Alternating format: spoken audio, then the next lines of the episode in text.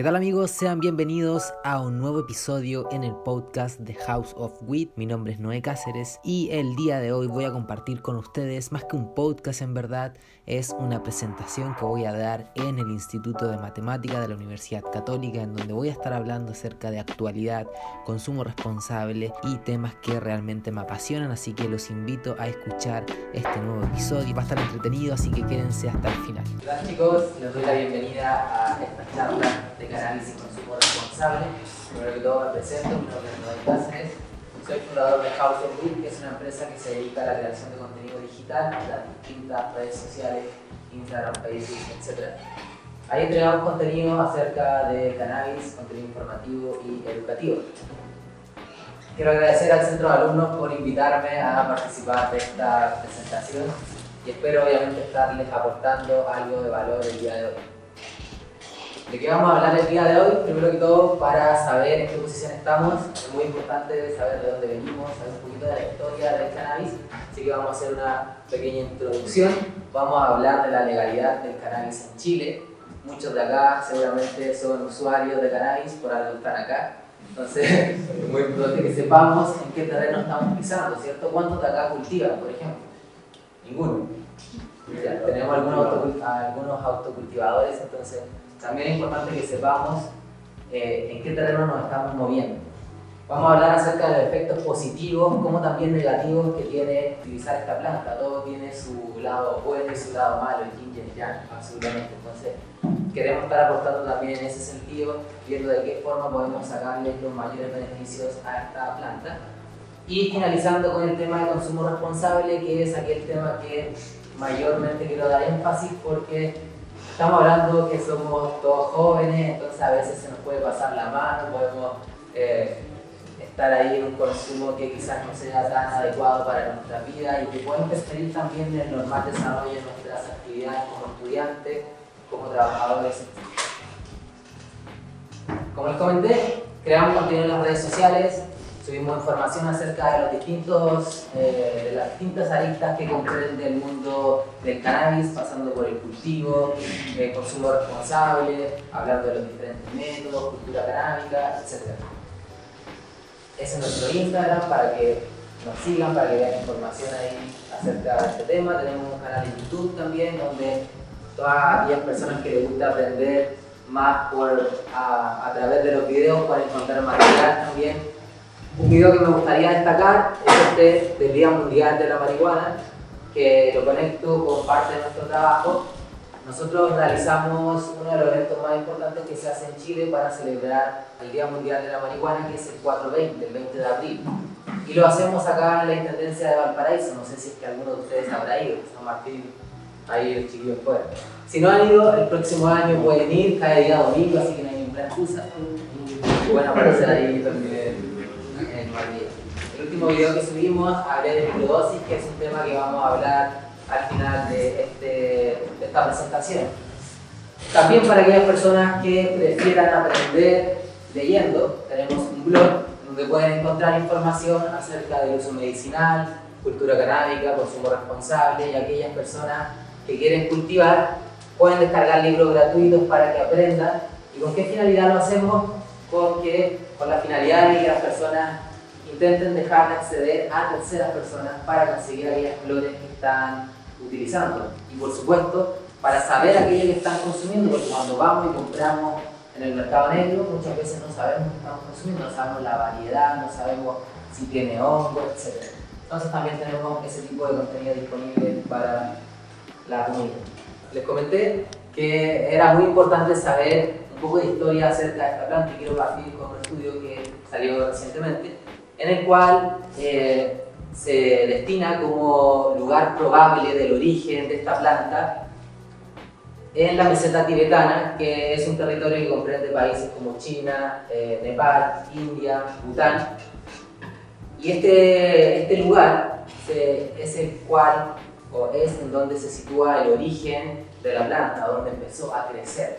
Muy diferente a eh, la época en cuando se empezó a consumir, que es lo que viene la diapositiva posterior. A través de diferentes software estadísticos y también recolectando polen fosilizado, se puede determinar que en esta zona probablemente eh, se empezaron a reproducir las primeras plantitas. En cuanto al consumo, a todo esto, la imagen anterior estábamos hablando de hace 19,6 millones de años aproximadamente, hace mucho, mucho, mucho tiempo. Pero el consumo es eh, un poco más reciente, entre comillas, un poco más reciente, que es 2.500 años atrás en China, cerca de la frontera de Pakistán, se encontraron también tumbas de eh, personas que utilizaban cannabis eh, con distintos tipos de fines, como puede ser el tema de rituales, también de ceremonias fúnebres, etc. Ahí también se han encontrado hallazgos muy interesantes y toda esta información mayoritariamente está surgiendo en esta época y esto se debe a que cada vez hay mayor interés respecto al tema de la planta, cada vez se está investigando más y cada vez está surgiendo más información al respecto.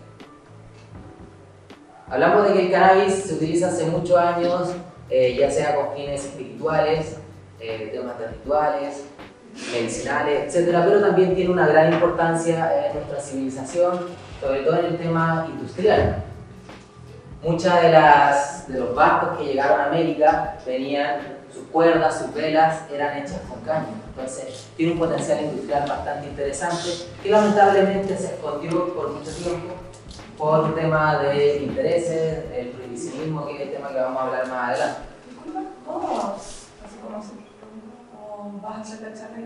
Al final había pensado que podíamos hacer una sesión de preguntas y respuestas. Si les parece, pueden ir anotándolas y después vamos resolviendo. Chile, en cuanto al tema del cáñamo industrial, tuvo una posición bastante importante y sobre todo en esta zona del país, la zona central. Estamos hablando de lo que es San Felipe, los Andes, una zona donde se, se cultivaba mucho cáñamo y de hecho Chile se transformó en una potencia cañamera a nivel mundial.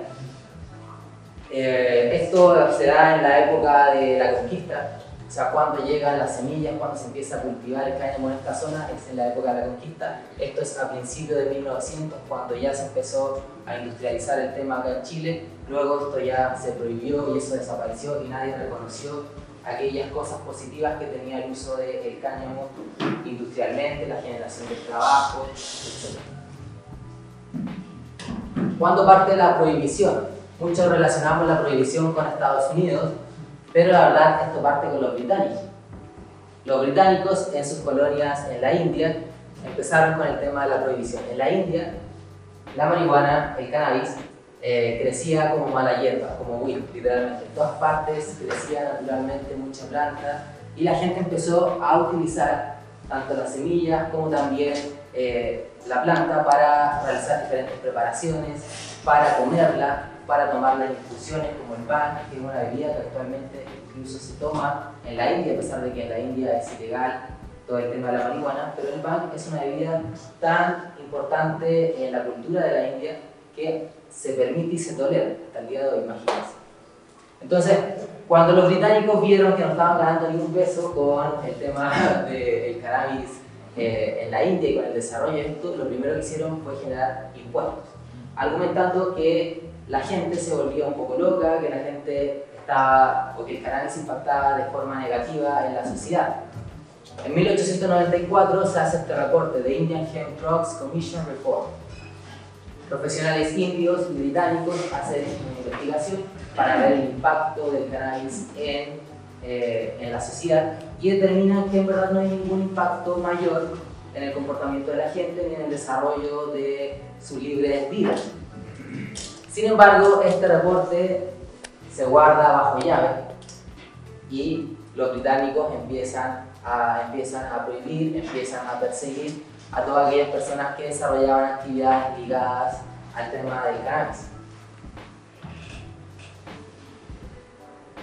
Estados Unidos es eh, un país muy importante a la hora de hablar del prohibicionismo. De acá se expande para todo el mundo, de acá se expanden las políticas prohibicionistas a todo el mundo. ¿Y cómo llega el cannabis a Estados Unidos? A través de los mexicanos. Hablamos que los españoles traen las semillas de cáñamo, traen el tema de las plantas y empiezan a cultivar acá en América. Y en México, como hay una zona geográfica bastante interesante para el cultivo de este tipo de plantas, empieza a cosechar, a cultivar mucha eh, marihuana, mucha buena eh, marihuana, y posteriormente los emigrantes que van a Estados Unidos llevan consigo semillas, llevan consigo flores, y ahí empieza todo el problema con eh, los estadounidenses, porque ven también que sus mujeres blancas pueden ser susceptibles de juntarse con personas que tuviesen cannabis o empezar a relacionarse, etc. Entonces toman una postura de temor y empiezan a infundir ese temor en la sociedad, en la población. Y empiezan a hablar acerca de todas las cosas negativas que puede provocar el cannabis. Y empiezan a relacionar aquellos delitos que cometen algunos mexicanos allá, los empiezan a relacionar con el cultivo o con el consumo de cannabis. Entonces ahí hacen ese nexo, lamentablemente, para prohibir. En 1907 se categoriza eh, el cannabis como sustancia peligrosa y adictiva. Hoy todos sabemos ya que eso es absolutamente ilógico. Eh, 30 años después se hace la ley de tasación de la marihuana y empiezan las primeras penas por comercialización y por posesión de esta planta. En el 51 se iguala al nivel de la heroína y la cocaína, ya como droga dura. Eso es ilógico ya ahora, en 2019, hablar de que la marihuana está al nivel de la heroína y la cocaína. Es ilógico, pero hace algún tiempo Piñera salió en cadena nacional y mezclaba en el mismo saco a la marihuana, la pastilla, la cocaína. Entonces sigue en el discurso, en el discurso político. En el 61, ya esto cuando se expande, se firma la Convención Única de Estupefacientes en la ONU. En la ONU eh, agrupa distintos países y ahí se proponen distintos tipos de políticas públicas para que se apliquen en los distintos países. Entonces, cuando se firma esto, ya se expande la prohibición a todos los países que comprenden eh, la ONU y ahí empieza eh, todo el tema de la, de la persecución y criminalización de los usuarios y cultivadores de esta planta. En 1970 se crea la DEA, que es un organismo que persigue todos los crímenes o delitos relacionados con el tema de las drogas. En el 71 Nixon establece que el tema de las drogas es eh, el problema más importante de Estados Unidos eh, en esa época. Y algo muy importante que me parece interesante mencionar es el gasto presupuestal de eh, la persecución en contra de, de personas relacionadas con delitos de drogas entre el 69 y el 2003.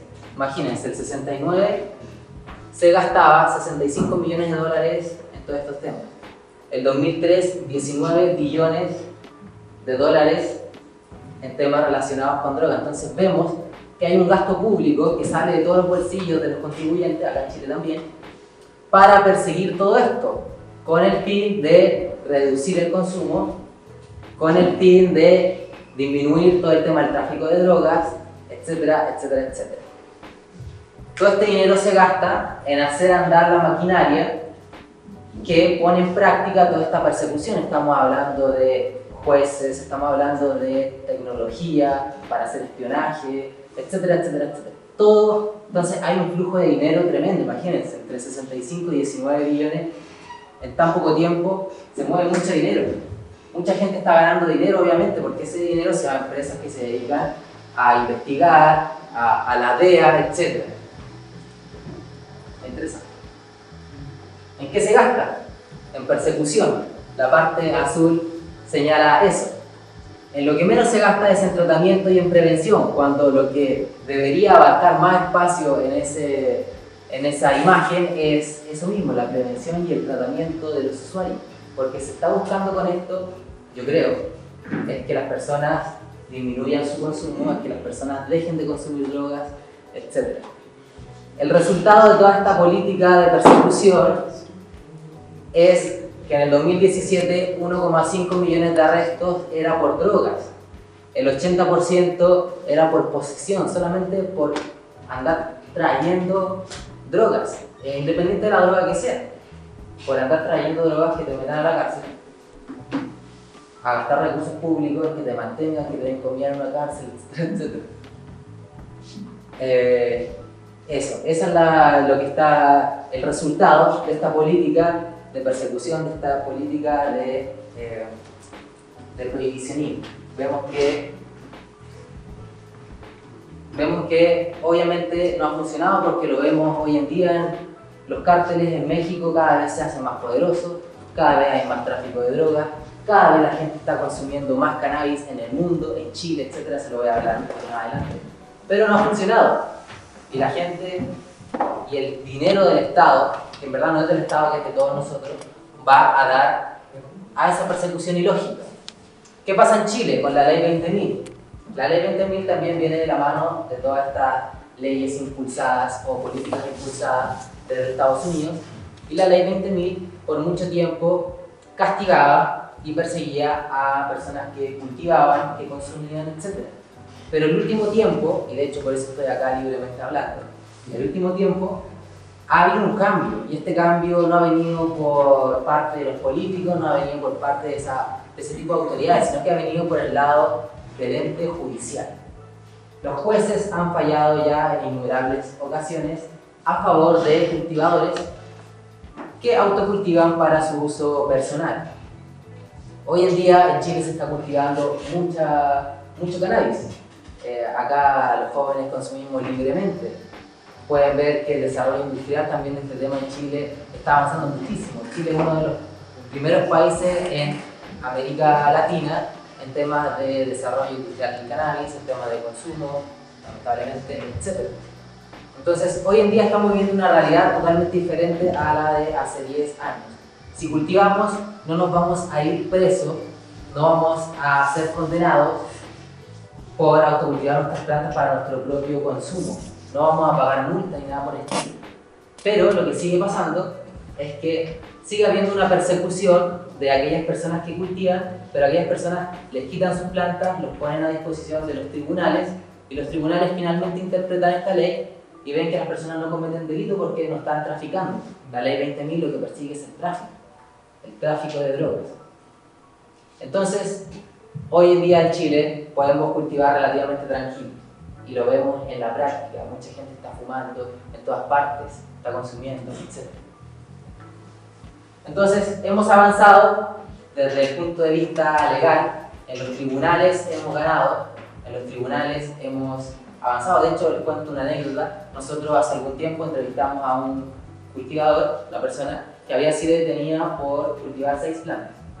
La PDI entró a su casa por la reja, se subieron, echaron abajo la puerta, le vieron los indos, tenía dos indos, le quitaron las plantas, lo pusieron a disposición del tribunal, el tribunal comenzó una investigación que duró un año, o sea, durante un año se gastó dinero en personas que investigaran, en jueces, en defensores públicos que defendían a este chico, y por supuesto en toda la policía que hizo todo el procedimiento, etcétera, etcétera. La policía llegó a su casa por una llamada anónima, pero ahí vemos que ahí vemos cómo funciona la práctica de la ley. A una persona le quitan seis plantas y después la dejan libre. Después de ese año de investigación, a Cristian, que lo nombró abiertamente porque él siempre eh, quiso ser transparente con todo, eh, a Cristian no, le, hicieron nada, no tuvo que pagar ni un peso por ni, ni, multa, nada. Absolutamente libre porque no estaba cometiendo ningún delito. La justicia no pudo comprobar que él vendía. Si la justicia hubiese comprobado a través de llamadas telefónicas, a través de videos que grabaran a gente yendo a su casa a comprar hierba, etc., ahí hubiese sido otro tema. Pero él estaba autocultivando para su uso personal y más allá de la experiencia negativa, obviamente que pudo tener traumática, que entre la policía en tu casa y te trate como un delincuente, no es agradable, aparte él estaba estudiando en la universidad, nombraron el lugar donde vivía, no nombraron su nombre, pero nombraron el lugar que, donde vivía, etc. Entonces es un hecho bastante traumático. No es agradable, yo creo que nadie querría que le pasara algo así. Hoy también, eh, en el ámbito de la ley, se ha avanzado. Hay un proyecto que se llama Ley Cultivo Seguro, no sé si ustedes lo habrán escuchado, que es un proyecto de ley que busca que aquellas personas que cuenten con receta médica puedan justificar de esa manera su cultivo de cannabis. Esta ley se encuentra aún en tramitación en la Cámara del Senado, falta el último trámite que es que la Cámara del Senado la apruebe. Y cuando se apruebe, si es que se aprueba, aquellas personas que cuenten con una receta médica pueden estar más tranquilas en sus hogares porque si la policía viene uno le puede decir, mira, tengo una receta médica. Eh, y la policía no va a poder entrar al domicilio, no va a poder quitarle las plantas, sí va a poder investigar, obviamente. Pero eso es diferente a que vengan y te quiten las plantas. Pero yo también quiero hacerles aquí una pequeña pregunta para que quizás lo podamos discutir más adelante, y es, ¿un papel hace realmente la diferencia entre un traficante y una persona común y corriente que cultiva? Es un papel solamente. Entonces, vemos que igual sigue incompleto. Obviamente es un avance para aquellas personas que autocultivan con fines medicinales, como vemos acá, pero sin embargo hay todo otro espectro de usuarios que quedamos ahí a la deriva. ¿Qué pasa con aquellas personas que no tienen dinero para pagar una consulta privada a un médico para que les prescriba cannabis? ¿Van a ser más delincuentes ellos que aquella persona que tenga una receta? Esa pregunta ahí se la dejo por La gente ha consumido drogas en general desde el inicio de la, de la civilización. Lo estamos haciendo ahora, lo vamos a seguir haciendo hasta que yo no esté acá en esta tierra, hasta que todos ustedes estén acá, hasta siempre. La gente va a consumir drogas siempre, eso es un hecho. Acá hay un gráfico de Senda, el color azul refleja el aumento de las personas que señalan que han utilizado cannabis al menos una vez durante su vida el color rojo, aquellas personas que señalan haber consumido cannabis una vez al año, y el color gris, aquellas personas que señalan que han consumido el último mes. Seguramente ustedes van a estar por acá. El tema es que simplemente refleja de que hay un aumento constante de hay un aumento constante del consumo de cannabis y de drogas en general. Lamentablemente, Chile, digo lamentablemente porque no tenemos que sentirnos orgullosos de ser los primeros en Latinoamérica en consumo de cannabis. No solamente de cannabis, sino que de otras sustancias como cocaína y alcohol. O sea, eso refleja que nuestra sociedad está consumiendo y consume aún más y que las políticas no están funcionando.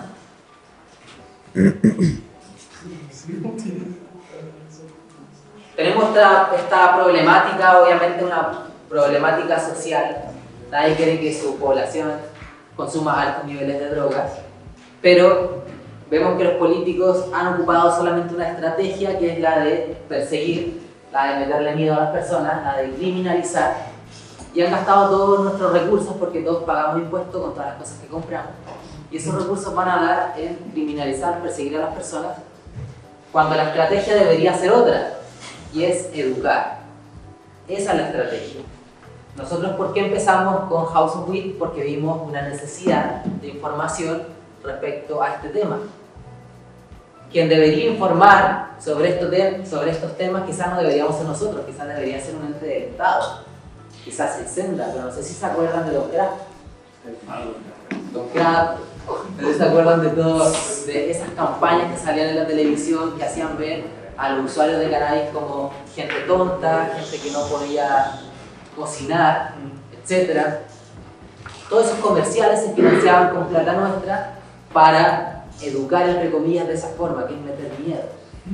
Cuando la perspectiva debería ser otra, mostrar aquellas cosas positivas como negativas, darle herramientas a las personas para que puedan tomar sus decisiones. Todos somos libres y todos vamos a tomar la decisión si usar o no usar la planta o cualquier sustancia. Pero mientras más informados estemos, mejor mejores decisiones podremos tomar. ¿Sí o no? ¿Es posible llevar un consumo responsable? Absolutamente, y es eh, el tema que vamos a tratar en esta última parte de la presentación. Acá les mostramos algunas imágenes que nosotros desarrollamos en House of eh, siempre intentamos poner la fuente o al pie de la foto o al pie del texto que publicamos. Por ejemplo, esa que dicen adultos el cannabis no mata neuronas ni disminuye el coeficiente intelectual. Siempre nos decían que el cannabis mataba neuronas, que nos ponía tontos, etc. Y hay estudios científicos que desmienten todos esos mitos. Y como es, hay un montón de otros mitos. Como que el cannabis te lleva al consumo de otras drogas. Como que eso es necesariamente así. Que el cannabis causa esquizofrenia. ¿Cuántos de ustedes han escuchado eso? Esa relación causal de cannabis te va, te va a convertir en esquizofrénico. Eso no es cierto. Sí puede ocurrir que aquellas personas que tengan predisposición genética a enfermedades mentales como la esquizofrenia puedan eh, sufrir consecuencias negativas por el uso del cannabis, pero eso es una parte de la población, eso es un tipo de personas, etc. Pero ese tipo de personas también pueden sufrir eh, cosas negativas si utilizan alcohol, si utilizan otras drogas. Pero los medios, lo que siempre hemos visto en los medios, en TVN, etc., en los medios tradicionales, es este link que se hace entre el cannabis la esquizofrenia, el cannabis y la pérdida de neuronas, etcétera. Hoy en día la ciencia nos demuestra cosas diferentes y el conocimiento está surgiendo día a día porque a medida que se liberaliza el cannabis en todo el mundo, las universidades están investigando más, hay más recursos para desarrollar este tipo de investigaciones, hay mayor interés porque también se está haciendo muy atractivo este tema porque hay bastantes beneficios y cosas interesantes que puede entregarnos la planta a la humanidad. Hablemos de lo bueno y lo malo, todo tiene un lado positivo y un lado negativo. Podemos obtener cosas positivas de la planta, obviamente, si es que la sabemos utilizar. Podemos mejorar nuestro ánimo, conciliar el sueño, nos puede hacer reír y algo muy importante para las personas que sufren constantemente estrés. Estamos viendo que el contexto de esta presentación es que todos ustedes están en paro por temas de eh, temas mentales, de salud mental, etc. La planta nos puede hacer reír, hacernos desestresar, etc. Nos puede aliviar de dolores, aumentar el apetito, tratar los síntomas de un montón de enfermedades, etcétera, etcétera, etcétera. Pero lo malo, cuando viene lo malo, es cuando abusamos en el consumo y cuando tampoco sabemos cuando utilizar, cuando nos falta información. Les hablaba de que la mejor forma de poder tomar buenas decisiones es eh, poder contar con información. No es recomendable utilizar cannabis antes de los 23 años. A los 23 años el cerebro ya está desarrollado. Entonces, un consumo a temprana edad no es recomendable. Seguramente todo acá, o la mayoría quizás no tiene ni siquiera 23 años, o quizás partió consumiendo temprana edad, y mi ejemplo personal es el mismo. Mi utilización de cannabis partió en mi adolescencia. Yo en esa época no tenía idea de lo que era cannabis. en, esa, en esa época los primeros años que me fumé fueron de paraguas. Seguramente ustedes ni conocen el paraguas porque son mucho más jóvenes que yo. Pero si en esa época hubiese sabido, quizás las decisiones que hubiese tomado hubiesen sido diferentes, ¿sí o no? Yo antes pensaba que el paraguas era cannabis cuando era las primeras veces que fumé. Nada más alejado de la realidad. ¿Y por qué? Porque no había disponibilidad de información, no contábamos en esa época quizás con las redes sociales, la información hoy en día se ha democratizado, todos tenemos acceso a la información. En mi época de estudiante en el colegio nunca fueron a darme una charla acerca del uso de drogas, como tampoco nunca me fueron a dar una charla de sexualidad. Y tengo compañeras que muchas compañeras que quizás quedaron embarazadas por falta de información. Y eso se da por una tarea, un rol del Estado que, que debería ser el de educar. Pero lamentablemente, con un Estado conservador, el cual ni siquiera por mucho tiempo quería hablar de preservativos o entregarlos libremente, la gente eh, se embarazaba a temprana edad, por dar una, un link. Sé que no tiene nada que ver quizás con esto, pero estoy hablando de la información y el rol del Estado. No se debería usar cannabis durante el embarazo y la lactancia. Si alguna de las presentes acá está en alguna de esas situaciones, no se debería utilizar porque no hay información concreta, concluyente de que realmente el cannabis no va a afectar al feto y que no les va a hacer eh, ningún daño a la criatura que viene en camino. Se puede provocar o producir un abuso y una dependencia psicológica de la planta, absolutamente, cuando empezamos a abusar, cuando empezamos a usar crónicamente, todos los días, a todas horas cannabis, pasa. Quizás acá a ninguno le ha pasado, pero pasa. Es así. Pueden aparecer síndromes como hiperémesis cannabinoide, no sé si lo habrán escuchado. Ese síndrome está apareciendo sobre todo en Estados Unidos, en aquellos países, en aquellos estados donde se ha legalizado el uso recreacional y en donde se han popularizado los extractos, como el rosin, el BHO, que son extractos que contienen una alta concentración de cannabinoides. Por ejemplo, en Colorado, en los últimos años se ha duplicado la asistencia a urgencias por presentar este síndrome. ¿Y en qué consiste este síndrome? Son vómitos incontrolables con dolor agudo de estómago, un dolor muy fuerte que describen como infernal, y eso se debe a que hay un desequilibrio en el sistema endocannabinoide que todos tenemos. Todos tenemos un sistema endocannabinoide. Cuando se desequilibra y hay un exceso de THC, puede aparecer este síndrome de hiperémesis cannabinoide. Es algo que tenemos que tomar en consideración porque la legalización se está, está como dominó. Cada, cada vez más estados están legalizando en Estados Unidos. Cuando en Estados Unidos se legalice, después se va a legalizar en todas partes porque todos seguimos eh, la música que nos pone Estados Unidos, obviamente. Pasó lo mismo con el tema de la prohibición, lo mismo va a pasar ahora con la legalización. Como están viendo dinerito, obviamente van a empezar a promover los negocios y van a empezar a liberalizar todo. Pero pueden ocurrir esas cosas. Síndrome amotivacional, obviamente si utilizamos mucha, mucho cannabis podemos eh, sentirnos menos motivados, puede costar más disfrutar ciertas cosas que antes disfrutábamos seguramente muchos de ustedes dicen, ah, ya, no sé, por ejemplo, voy a, voy a hacer cierta actividad, ah, mejor no fue un cañito, quizás como más entretenido, voy a barrer el patio, ah, un cañito quizás me... ¿Me ha pasado? Porque a mí me ha pasado, a me ha pasado. ¿Qué me pasa que? Si pasa. También puede provocar ansiedad y paranoia, y eso que también podemos decir de que el cannabis puede ayudar a combatir la ansiedad.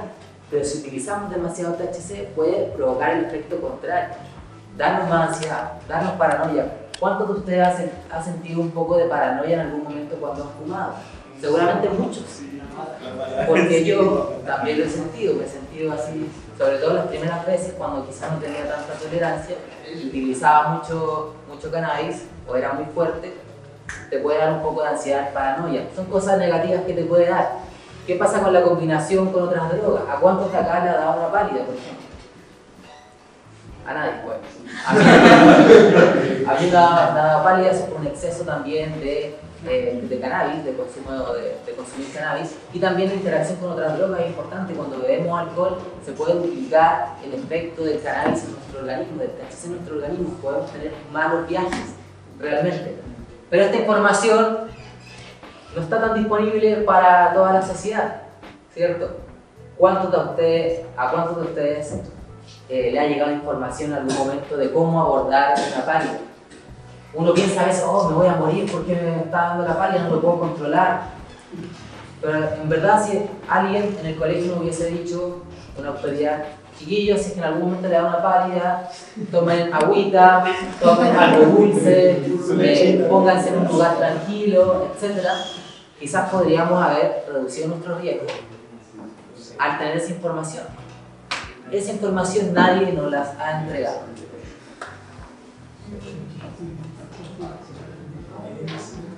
Tenemos que auditar nuestro consumo de cannabis, absolutamente. A todo esto, todas estas imágenes las pueden encontrar en nuestras redes sociales, esto ya lo hemos subido. Y tenemos que preguntarnos, por ejemplo, cuántos de ustedes sienten que necesitan mayores cantidades para obtener el mismo efecto. O sea, fumar más para quedar más volado. Eso se llama tolerancia. Eso pasa porque hay un acostumbramiento al cannabis y necesitamos cada vez más cantidades, más cantidades. ¿Cuántos de ustedes quizá en algún momento han sentido que su uso es un poco compulsivo? Que fuman quizá en cualquier momento, que lo hacen así casi sin pensarlo, ya puedan enrolar, no se dan ni cuenta y ya están enrolando. ¿Cuántos de ustedes han intentado quizás decir, ah, esta semana tengo que estudiar, voy a dejar de fumar, y después llega la noche ya para relajarme y dormir tranquilo, mañana amanecer mejor y estudiar mejor? Intentos fallidos.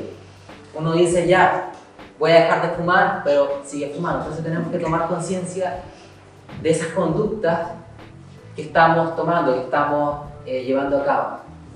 La abstinencia. ¿Se han sentido irritados en algún momento por no fumar? ¿Han sentido algunos síntomas como por ejemplo falta de apetito, somnolencia, ansiedad, quizás incluso cuando han dejado de utilizar sus flores? Tenemos que darnos cuenta de que si hemos utilizado cannabis por un periodo prolongado de tiempo y dejamos abruptamente de usar nuestras flores, podemos sentir alguno de esos síntomas. Esto es pasajero, no les va a durar un mes ni nada, quizá una semana, pero es algo que puede ocurrir. Por eso que es muy importante que nosotros como usuarios podamos analizar cómo estamos utilizando nuestras flores, si estamos realmente utilizándolas en todo momento. Hay personas que a veces se levantan fumando un cañito, luego a mitad del día, luego después del almuerzo, luego para la once, luego para, para dormir bien, y fuman durante todo el día. Quizás no hay el caso específico de algunos de ustedes, pero es algo que pasa. Es algo que pasa, se puede generar un abuso. Nosotros estamos en las redes sociales, constantemente nos llegan DM muchos, muchos, muchos, muchos. De gente que nos dice cómo controlar esto, eh, o que nos cuentan su experiencia, etc. Nosotros vemos qué pasa. Sería interesante que las personas que están acá pudiesen llevar un autorregistro de su consumo. Cuando anotamos, tomamos más conciencia de aquello que hacemos, de aquello que realizamos, etc. Porque, por ejemplo, si pensamos, si yo hoy día empiezo a pensar, la semana pasada fumé tres cañitos, la antepasada, no podemos llevar un registro tan exhaustivo, pero por ejemplo, si tenemos un cuaderno en el cual ponemos, ya esta semana, por ejemplo, si acá compra, si tienen que acceder a terceras personas para abastecerse de cannabis, si ponen, ya esta semana compré 2G, después la próxima semana, ah, esta semana compré 3G, y ahí van teniendo una noción de cómo va siendo su consumo, cómo lo van llevando. Pueden anotar ahí cómo se han sentido cuando han eh, utilizado cannabis, por ejemplo, periodos de pruebas que muchas veces la gente deja de utilizar. Ver cómo se sienten después de hacer ese parón para estudiar. Quizás se sienten más irritables, quizás sienten ese tipo de, de cosas. Es súper importante que podamos analizar cómo nos sentimos después de usar cannabis, cómo nos sentimos con la utilización de nuestras flores. Así vamos a poder tener información en nuestro cuadernito de realmente si estamos haciendo las cosas bien, más o menos, o diseñadamente mal. Hay un tema súper interesante que son las microdosis, no sé si ustedes lo han experimentado. Vean la diferencia entre este y este. Hay bastante diferencia, pero sin embargo, quizás con este podrían obtener mayores beneficios que fumando este. Absolutamente. Este quizás para una persona que ha generado demasiada tolerancia le va a andar bien y quizás le falte incluso. Pero cuando vemos que hay tolerancias, vemos que también hay un consumo que quizás no ha sido adecuado, que quizás no ha sido correcto. Entonces podemos utilizar pequeñas cantidades que nos otorguen ese efecto que andamos deseando. Muchas veces echamos humo por echar humo. Ya no sé cuántos de ustedes se han sentido ya elevados, pero siguen fumando, o están entre amigos y, y pasa, ah, ya bueno, otra por si acaso nos podemos sentir un poquito más. Pero cuando nos sentimos ya elevados, quizás es el momento de parar. Y ahí en fondo vamos a sentir los efectos positivos que puede tener la planta. Pero por el contrario, si estamos siempre fumando grandes cantidades, nos pueden aparecer los síntomas que antes les mencioné, como ansiedad. podemos empezar a sentirnos mal por la utilización de esta planta y sobre todo generar, generar tolerancia. Yo creo que nadie quiere generar tolerancia, menos estudiantes que tienen que comprar WIT, porque van a implicar mayores, mayores recursos para abastecerse, abastecerse para poder consumir. ¿Cómo encontramos la microdosis? ¿Cómo saber cuánto realmente podemos utilizar y con cuánto eh, nos vamos a sentir bien, etcétera? Hay un protocolo que dura 6 eh, días que creó una organización que se llama Heller en Estados Unidos eh, en manos del doctor Dustin Suller y que eh, tiene la finalidad de hacernos más sensitivos a los cannabinoides. El THC por un lado puede aportar a hacernos más receptivos, como también puede bloquear nuestros receptores internos de cannabinoides. Entonces, este protocolo que dura 6 días tiene ese objetivo, hacernos más sensitivos e intentar encontrar la microdosis que necesitamos para poder eh, llevar un consumo adecuado. Esta microdosis, ¿en qué consiste? En una abstinencia de 48 horas de partida. Después de esta abstinencia, el día 3, 4 y 5, damos una caladita a un caño, ojalá que pudiese hacerse con un vaporizador o una pipa, porque podemos saber ya cuánto le echamos al vapo, 0,2, 0,3, podemos medir más aquello que estamos utilizando. En un caño es más difícil, en un caño es más difícil, pero se puede hacer igual. dar una calada y esperar 5 minutos. Esperamos 5 minutos. Si sentimos algo después de esos 5 minutos, paramos de utilizar durante ese día.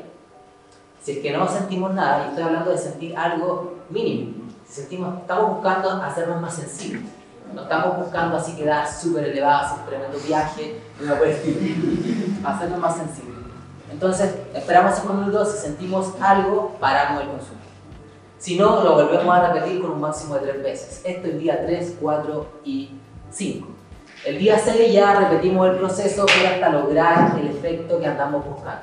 Entonces, si son 4 caladas, 4 veces eh, vaporizando las que sean necesarias, vamos a poder saber cuál es nuestra microdosis. Por ejemplo, si es que estamos en un, en un vaporizador y lo cargamos dos o tres veces y el vaporizador tiene una carga de 0,2 G, sabemos que 0,6 quizás es nuestra microdosis para sentirnos bien.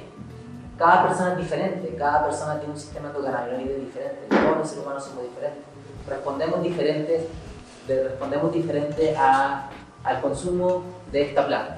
Entonces con este protocolo yo lo he puesto en práctica, me ha ayudado muchísimo y los insto a ustedes a que lo pongan en práctica. Si es que les da pereza hacer estos seis días, no, quizá lo pueden dejar de lado, pero simplemente en vez de fumarse un caño entero, fumen su cuarto, un tercio y vayan reduciendo sus dosis sin la necesidad de fumarse ese tremendo caño que les mostré ahí, que muchas veces la gente por tirar humo fuma, fuma, fuma, cuando ya ha encontrado el efecto que anda buscando. Hay distintos métodos de consumo, algunos más eh, saludables que otros. Yo creo que el menos saludable acá todos concordamos con que es la combustión. De partida ahí no aprovechamos eh, los cannabinoides de la planta. Muchos se queman con la alta temperatura de la combustión, otros se quedan en el aire. Entonces ese método es ineficiente y aparte es más dañino para nuestro organismo. Echarle humo a nuestro organismo, a nuestros pulmones, nunca es bueno. Yo creo que lo mejor, en mi opinión, es el uso de tinturas, de aceite, es una mejor forma de dosificar, o también la utilización de vaporizadores, porque la weed, el cannabis, no se calienta a una tan elevada temperatura como el tema de la combustión. También tenemos el comer eh, comestibles de cannabis. El tema con los comestibles es que es difícil de dosificar, porque no sabemos realmente ese brownie cuántos miligramos de de THC tiene. Si es que alguno de ustedes le ha dado alguna pálida, quizás podría ser por haber consumido comestible. En mi caso personal, me ha pasado con leche. ¿Por qué? Porque no tengo idea qué cantidad de cannabinoides tiene eso. Como demora el efecto, después pasa media hora y dice, ah, no me ha hecho nada, está, otro. Pasa, pasa absolutamente. Entonces es difícil de es difícil de dosificar. Y también tenemos este tipo de extracciones que es, en el caso del BHO, butan hash oil, que ya concentran mayores eh, cannabinoides y también obviamente siempre hay que irse piano piano porque es fuerte, el rosin también es fuerte, etc. Pero hay distintos métodos de consumo, no necesariamente siempre tenemos que fumar, sino que podemos experimentar con otro tipo de consumo, otras formas de consumo. Por último, tenemos que preguntarnos qué estamos fumando. Quizás es que compran en el mercado negro se habrán encontrado con una, con una como esta, llena de moho. Y eso pasa porque estamos accediendo a esa red, a esa red del narcotráfico. Las personas que venden weed lo único que quieren es sacar mayor margen, plata, que las plantas estén rápido, cultivar con fertilizantes minerales, etcétera no hacerle buen lavado de raíces, etcétera, etcétera, etcétera, pueden encontrarse con flores, con bichos, con mohos, cosas que realmente les puede hacer mal. Entonces, si ustedes, que seguramente muchos deben comprar, es muy importante que vean aquellos que están comprando, si es que tienen una lupa, poder mirar con una lupa, saber lo que están consumiendo. ¿sí? Es súper importante que intentemos analizar aquello que estamos consumiendo. De esa forma podemos hacer una idea de lo que vamos a obtener, el resultado que vamos a obtener. Ojalá todas pueden ser flores hermosas como esa Master Puch por Bugapuch que ven allá. Miren qué bonito color, miren, miren los, los pistilos, pero eso no se encuentra en el mercado. Eso se encuentra en el autocultivo cultivo. Cuando cultivamos podemos llegar a obtener flores como esa y dejar de consumir esa basura que se ve acá. Así que de eso se trataba la presentación, chiquillos. Espero que hayan podido sacar algo de, de estas palabras que he podido eh, expresarles el día de hoy. Espero que les haya servido. Así que agradezco a nuestro alumno, agradezco a Martín también que se contactó con nosotros. Finalmente, eh, les quiero preguntar si es que tienen alguna pregunta o si quieren generar alguna conversación. Acá estamos para servir. Dígame. Bueno, primero te quería dar las gracias, súper interesante, así como que nunca eh, toda la instancia para informarme sobre este tema. Muchas gracias. Bacán eh, cuando te interrumpí, era sobre los inicios de la eh, mi pregunta era cómo se consumía. Ya, antes. mira. De partida, esta eh, Science Advance, Advance publicó hace poquito esta, este último descubrimiento y es, en esa época no habían pipas, no había tanto acceso a herramientas para como hoy en día, no había bombs ni nada por el estilo. en esa época, como eran rituales, lo que ponían eran maderas, en la madera ponían al parecer las flores y eso se quemaba. Y quizás ahí, a través del humo, empezaban a consumir. ¿Cómo se llega a, esta, a estos años aproximados? Porque en esa madera impregnados estaban, y impregnados estaban distintos cannabinoides. Y vieron que el THC, que había una alta presencia de THC, por lo que pudieron pensar los científicos de que al haber alto contenido de THC, las personas estaban utilizando el cannabis con fines eh, psicoactivos. Entonces esa era la forma eh, que al parecer en un principio se, se tiene registro de que se utilizaba. Eso respecto a... Sí, adelante. Sí, eh, tengo otra pregunta, pero no sé si te manejas bien el tema. Eh, o sea, involucra la cannabis, pero las personas con crisis de pánico, ¿qué pasa? ¿Cuánto consumen pueden? O... Mira, la verdad yo no soy médico, yo soy ingeniero comercial, no nada que ver con medicina. Mi pareja es psicóloga, ella también es parte de, de House of Beat. Lo que nosotros hemos podido investigar a través de lo que vemos en, en las distintas eh, medios que vemos información, tanto a personas que tienen crisis de pánico, ansiedad, etc. Pequeñas cantidades puede ayudar, puede ser beneficioso, pero tenemos que verlo en la práctica. Por ejemplo, si tú sufres crisis de pánico, podrías probar con microdosis y ver si que realmente te hace bien o no te hace bien. Si es que no te hace bien, no te vas a morir, en lo absoluto, no vas a quedar traumada, etc. Vas a poder experimentar y ver si es que te da ese relajo que quizás necesitas, es que te da esa estabilidad que quizás necesitas. Se trata de probar. No te puedo dar una recomendación de decir sí, utiliza y se te van a pasar tus problemas mañana vas a estar feliz. No, se trata de experimentar.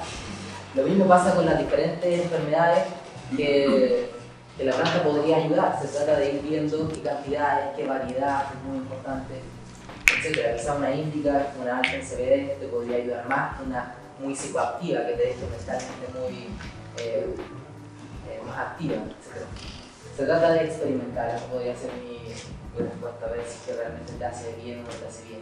Y siempre insisto con pequeñas cantidades, esa es la clave.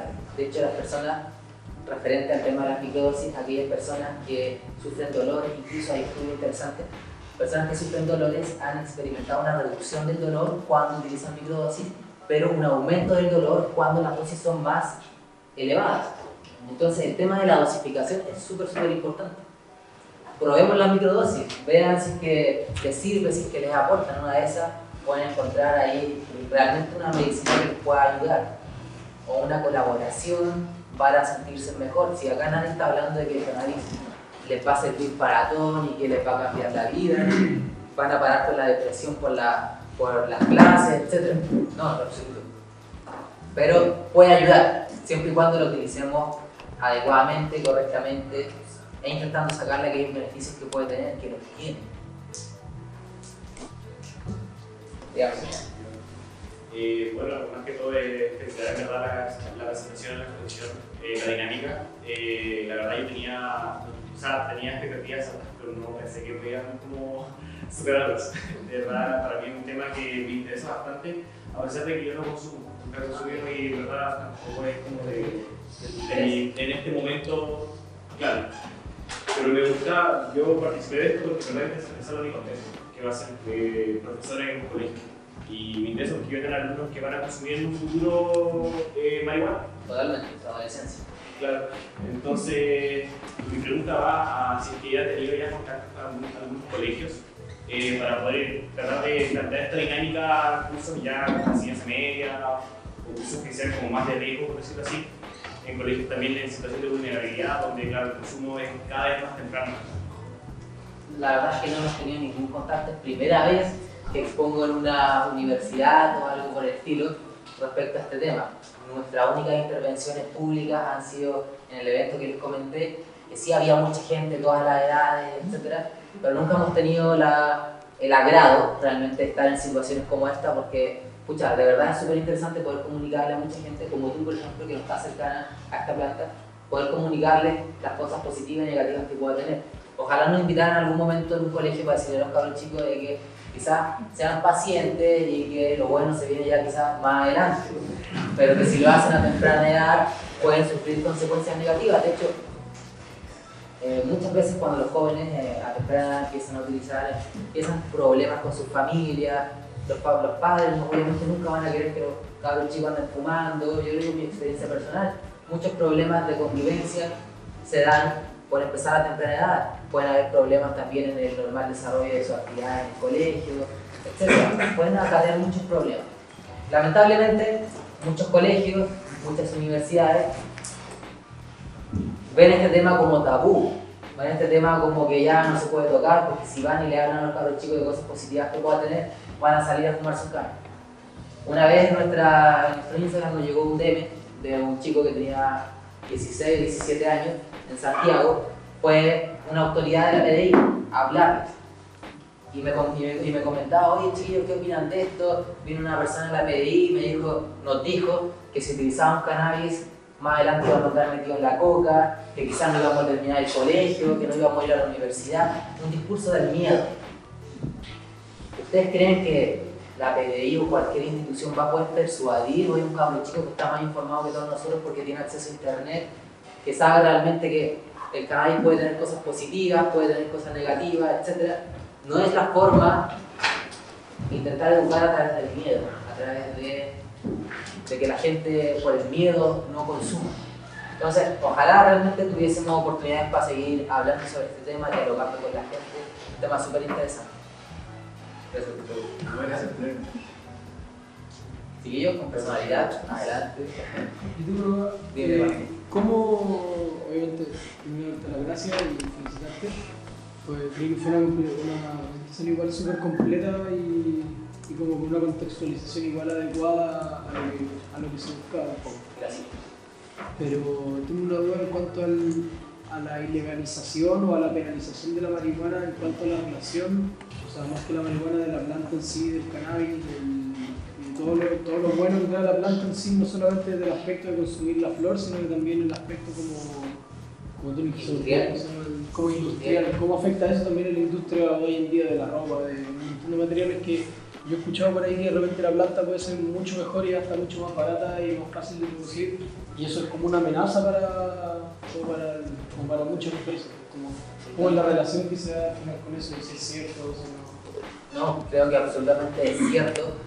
El cannabis se puede, o sea, el cáñamo, el cáñamo industrial se puede utilizar para construcción, se puede utilizar para reforestar, se puede utilizar para recuperar suelos contaminados, para la fabricación de ropa, cuerdas, papel, etcétera, etcétera. Tiene mucho uso.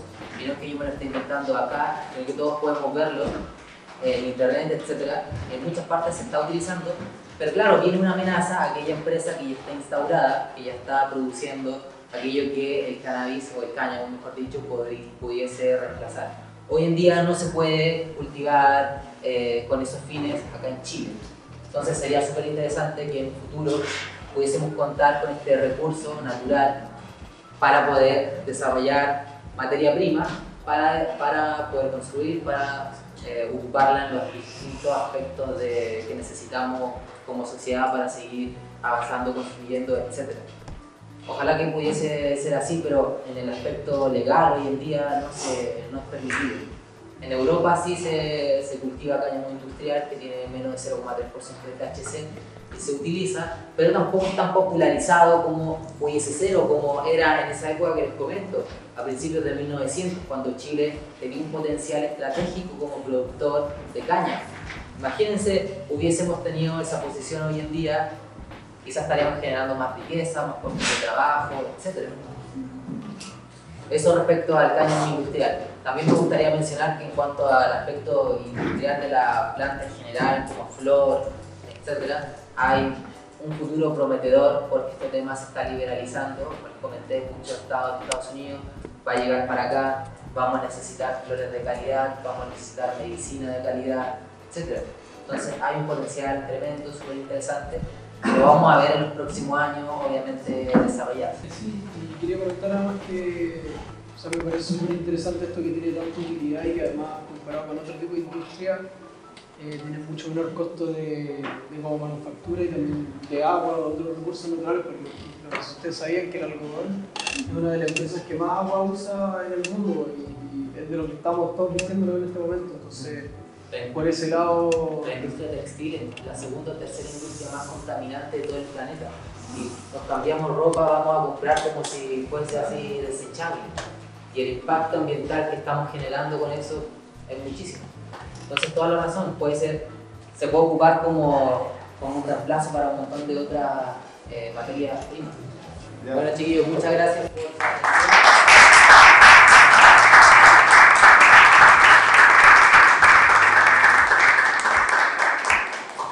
Muchas gracias por haber escuchado este nuevo episodio. Los invito a que visiten nuestra web houseofwit.cl, visiten nuestras redes sociales, en donde subimos diariamente contenido que pretendemos sinceramente de todo corazón que agregue valor a todas sus vidas, a todo su conocimiento, que podamos aportar con un granito de arena en ese sentido. Así que espero que les haya gustado este episodio y nos estamos viendo en una próxima ocasión.